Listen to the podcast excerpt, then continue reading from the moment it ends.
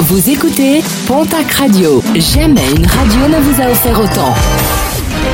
L'information locale à 9h, c'est sur Pontac Radio. Bonjour Jean-Marc Courage Sénac. Bonjour à toutes et à tous. Neuvième journée de mobilisation générale contre la réforme des retraites. Ce jeudi, l'intersyndicale l'avait promis. Si le texte de loi a été malgré tout adopté, les mobilisations et les actions contre cette réforme se poursuivraient. Promesse tenue aujourd'hui avec de nombreuses manifs dans la région et également de nombreuses perturbations, particulièrement dans les transports.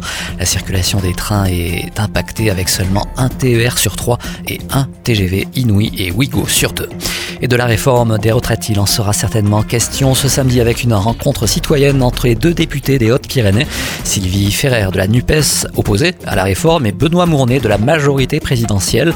Un événement organisé par l'association Élan Bigourdan, porté par le groupe Facebook Débat et Sondage 65 et qui se déroulera du côté du restaurant La Boucherie à Ibos. La gendarmerie des Hautes-Pyrénées vient de diffuser le portrait robot d'un homme âgé entre 40 et 50 ans et qui pourrait être l'auteur d'une tentative d'enlèvement d'une fillette le 12 mars dernier du côté de la Mongie. Comme je vous le disais déjà lundi, une autre tentative similaire avait été signalée cinq jours plus tard à Bagnères de Bigorre. L'enquête qui démarre ne permet pas pour l'heure de faire un lien entre les deux affaires. Les témoins éventuels sont appelés à récolter des informations sur la description du suspect et si possible sa plaque d'immatriculation.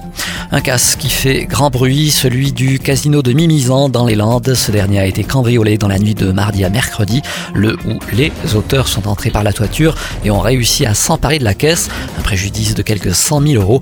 L'enquête a été confiée à la police judiciaire de Bayonne le 24 février dernier. Le casino Circus de Barboutan-les-Thermes à Casaubon dans le Gers avait lui aussi été cambriolé. Les tarifs du futur parking longue durée de la gare en question lundi prochain lors de la tenue du prochain conseil municipal de Pau. Le nouveau parvis de la gare et le parking du pôle multimodal en travaux depuis 2021 doivent être ouverts au public avant l'été. Un parking qui devrait être gratuit pour les 30 premières minutes, puis une tarification au quart d'heure sera proposée. Pour un stationnement longue durée, ce sera 15 euros pour un jour, 25 euros pour deux, 33 euros pour trois et 60 euros pour une semaine.